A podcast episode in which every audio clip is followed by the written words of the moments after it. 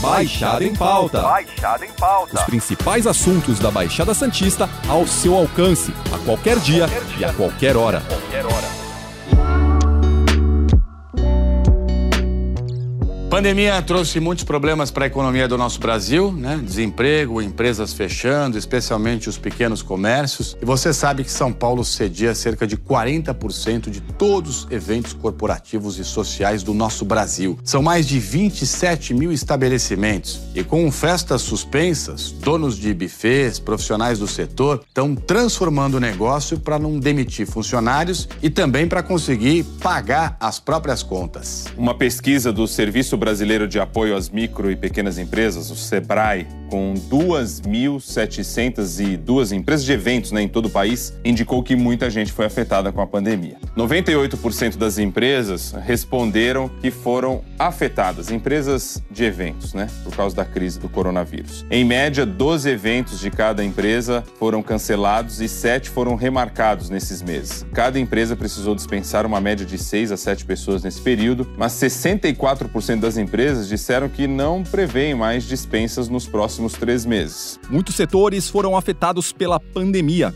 Um deles, porém, sente de forma brutal os danos. A área de eventos acabou colapsando totalmente com as proibições e toda a questão do distanciamento social.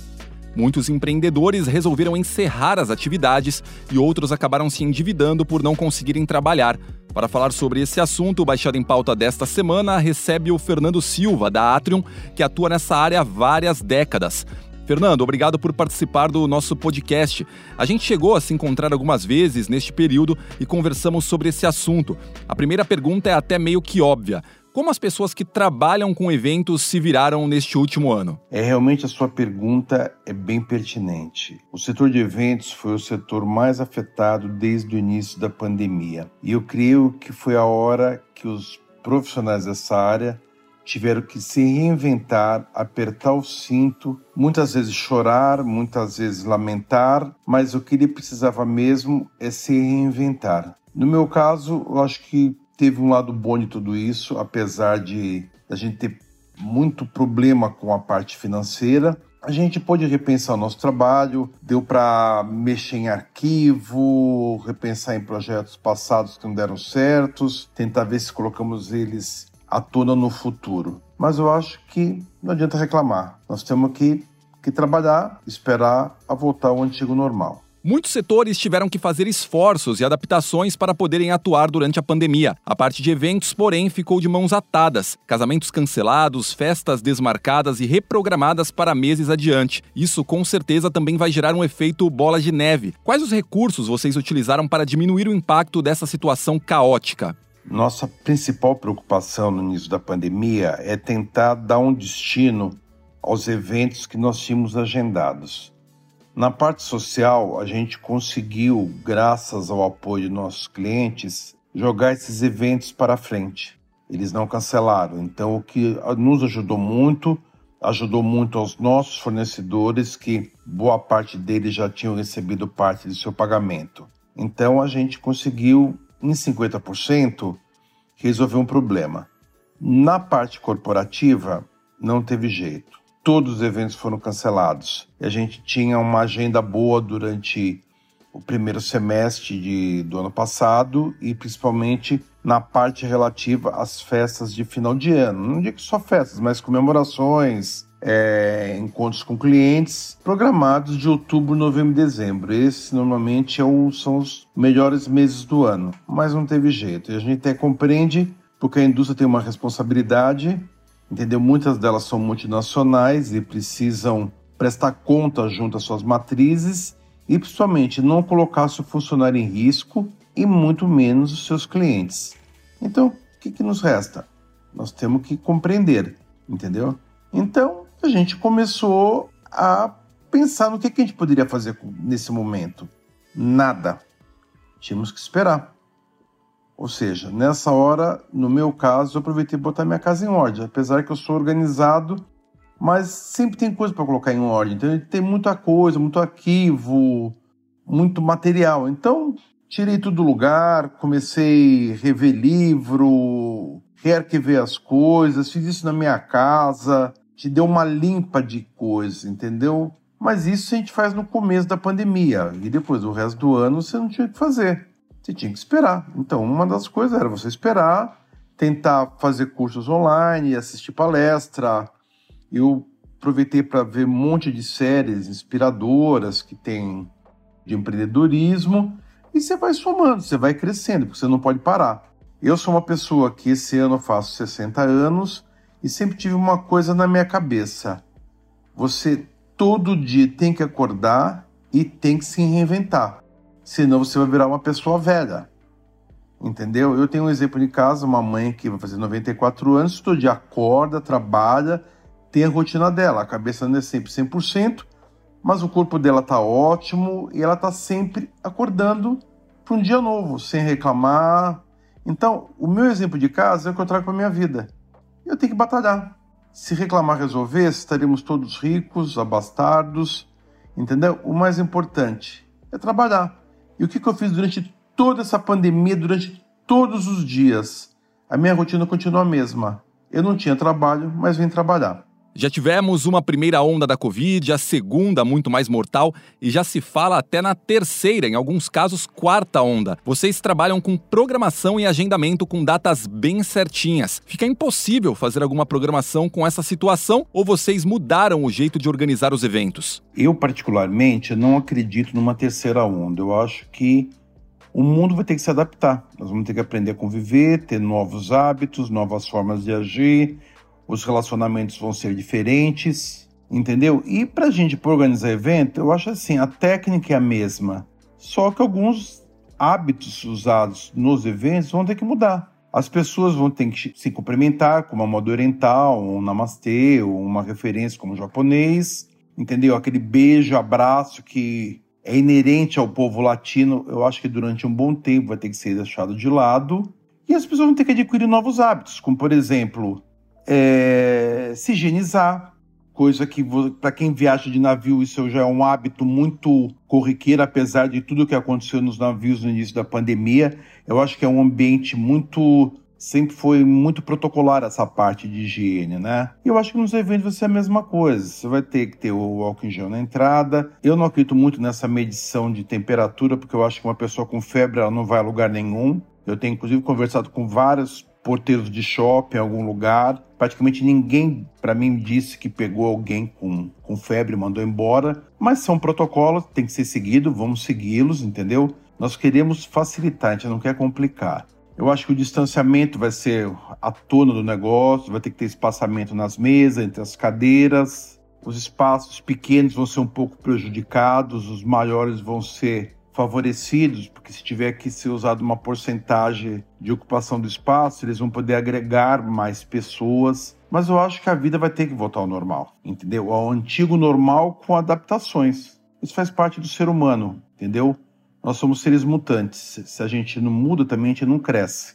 Eu acho que a gente tem que aproveitar o que, o bom e o ruim do que aconteceu na pandemia, entendeu? E tentar tirar conclusões e temos que melhorar o trabalho, temos que, nós organizadores, oferecer ambientes muito mais seguros para os convidados, para os nossos clientes que querem proteger seus convidados, entendeu? E nossa função principal que é proteger o nosso cliente, porque ele é a razão da nossa porta aberta diariamente. Muitas pessoas que trabalham no setor de eventos acabaram desistindo e foram para outras áreas. Você acredita que isso é uma realidade que veio para ficar e poucos vão continuar no mercado? Ou com a retomada essa questão normalizará e o mercado voltará a ficar aquecido? Alexandre, realmente essa pandemia ela veio para destruir o setor de eventos, né? Eu acho que quem tá, vai sobreviver são as empresas mais sólidas, que tinham um pouco de lastro, mas eu creio que mais do que a metade dessas empresas não voltam, entendeu? Porque as pessoas tiveram que tomar um novo rumo para sobreviver. Eu acho que a turma que trabalha com a parte de alimentos e bebidas teve a chance de poder trabalhar com delivery, que era uma forma que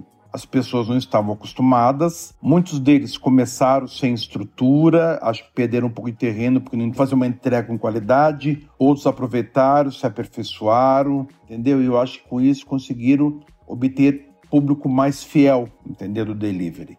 Eu acho que muitas empresas diminuíram a quantidade de funcionários entendeu? Muitos funcionários foram compreensivos com seus patrões, aceitaram uma redução de valor, de hora de trabalho, entendeu? Porque eu acho que também é a hora do troco, né?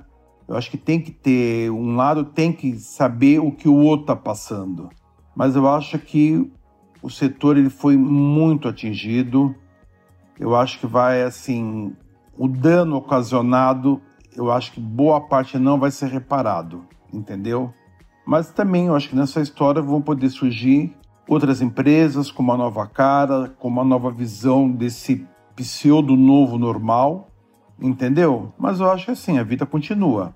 Como disse, não adianta reclamar. Ainda falando sobre a questão da retomada, vocês já vislumbram possibilidades de voltarem a fazer eventos em um futuro próximo? Quais são os cuidados que deverão ser tomados daqui em diante? Toda a nossa retomada ela depende exclusivamente do poder público, entendeu? O que a gente está reparando hoje em dia é que a gente vê uma briga de um lado, de outro, cada um só pensando no seu lado e não pensando no bem comum que é a população entendeu? Cada um com seus egos, cada um querendo colher louros por alguns feitos, mas eu acho que é o seguinte, nós temos que acreditar que isso vai mudar, entendeu? Eu creio, na minha visão, que até o meio do ano a gente consiga ter uma retomada mais segura, principalmente porque as pessoas, somente o grupo de risco está praticamente quase todo vacinado. Também acredito que até o meio do ano deve se liberar a compra de vacinas pelas empresas, que eu acho que é uma coisa que vai ajudar muito o setor de eventos, porque a empresa podendo comprar vacina e vacinar todo o seu staff, ela vai ter um ganho muito maior. E também, além de tirar esse peso do governo, porque ele pode destinar essas vacinas a outro grupo, entendeu?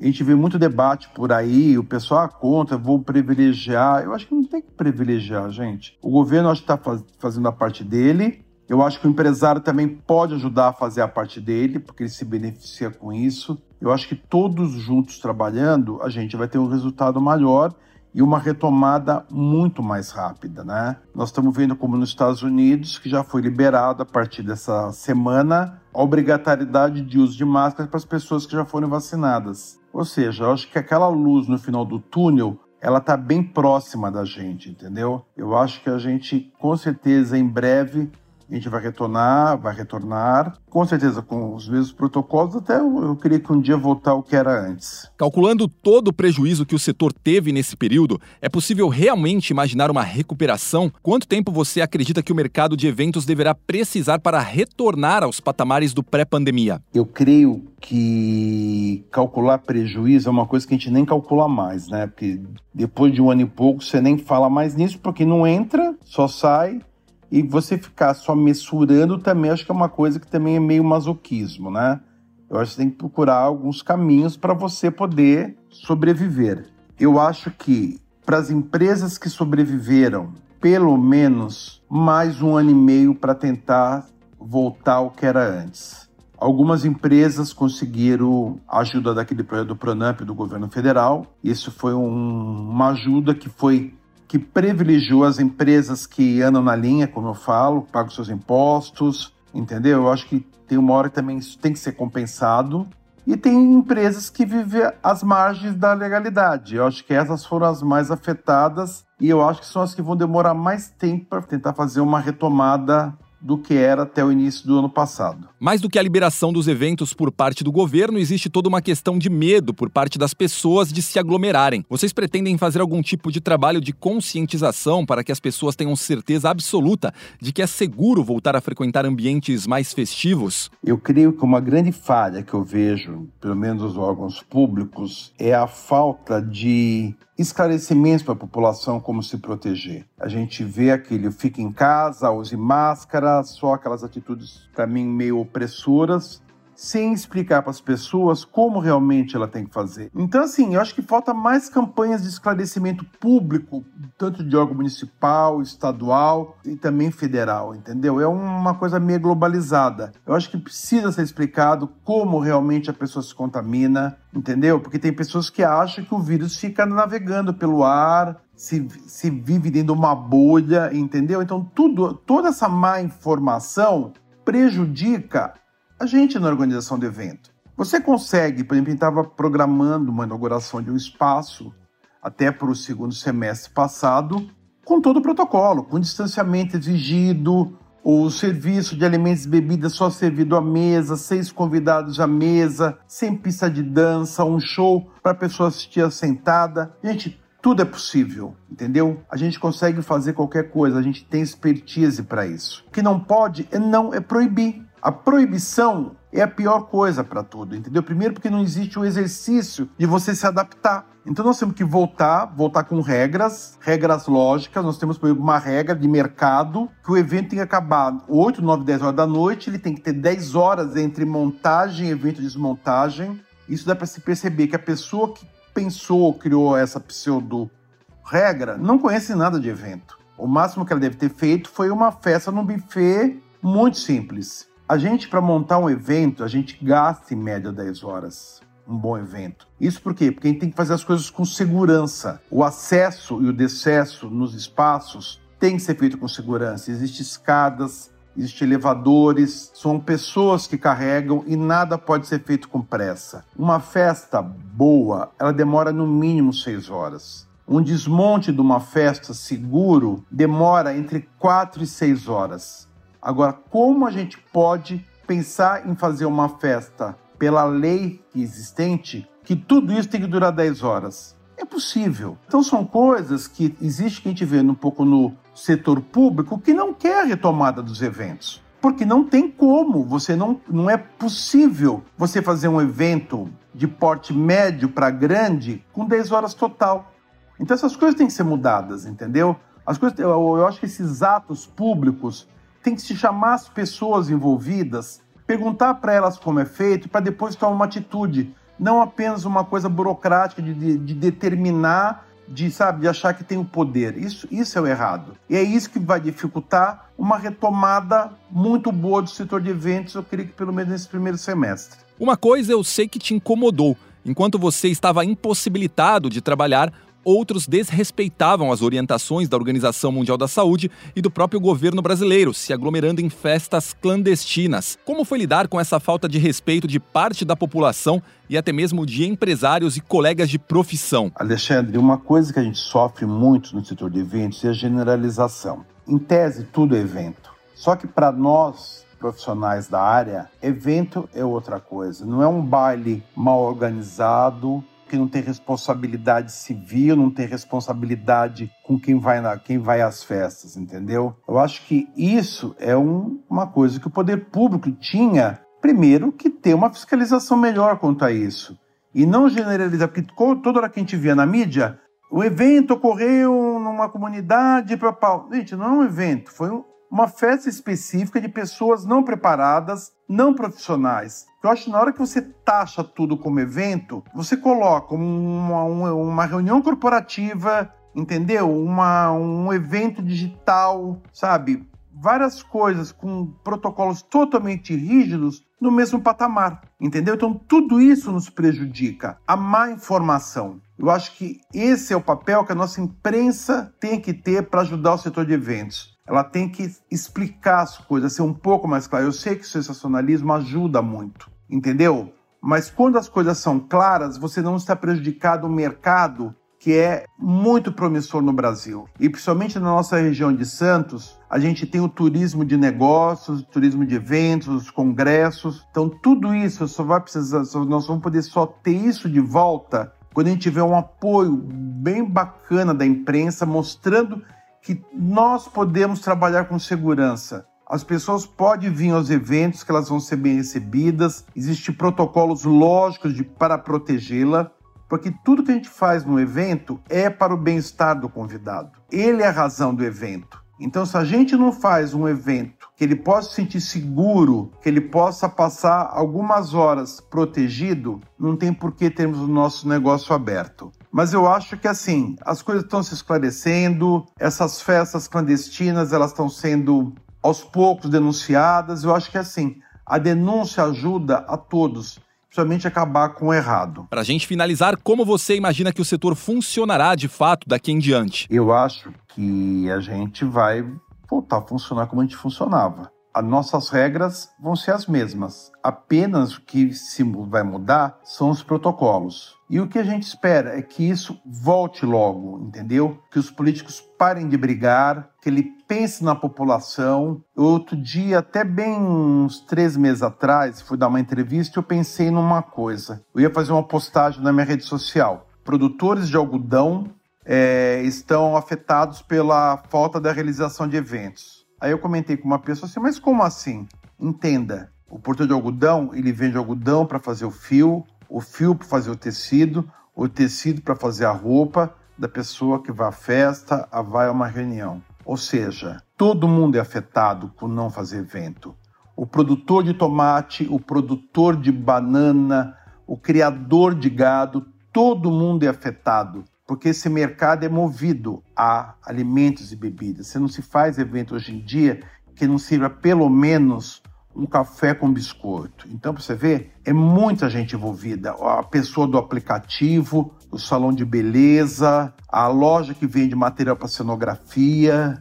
Gente, é infindável as pessoas que foram afetadas pela não realização de eventos. Mas hoje nós estamos aqui para tentar falar de futuro. Eu sempre fui uma pessoa que sempre vivo o presente o passado, para mim, ele serve para ser passado e as coisas ruins servir de quê? De base para você nunca mais fazer. Eu sempre acordo para viver o hoje e viver o amanhã. Então nós temos que entender que isso vai passar, nós vamos ter que voltar com protocolo, a forma que ser, mas o nosso mercado, com certeza, em breve ele vai estar de volta para quê? Para celebrar a vida. Alexandre, obrigado pela oportunidade de poder estar falando por uma das coisas que eu mais gosto, que é do meu trabalho. Obrigado. Fernando, obrigado pela sua participação no Baixada em Pauta. Na semana que vem a gente volta com outro papo com outro convidado. Lembrando que esse podcast está disponível no G1, no Apple Podcasts, Spotify, Deezer, Google Podcasts e Castbox. Nos aplicativos existe a opção para você assinar esse podcast e receber um aviso sempre que um novo fica disponível. Eu sou Alexandre Lopes e encerro Baixada em Pauta por aqui. Até o próximo. Tchau. Baixada em Pauta. Baixada em Pauta. Os principais assuntos da Baixada Santista ao seu alcance, a qualquer dia, qualquer dia. e a qualquer hora. Qualquer hora.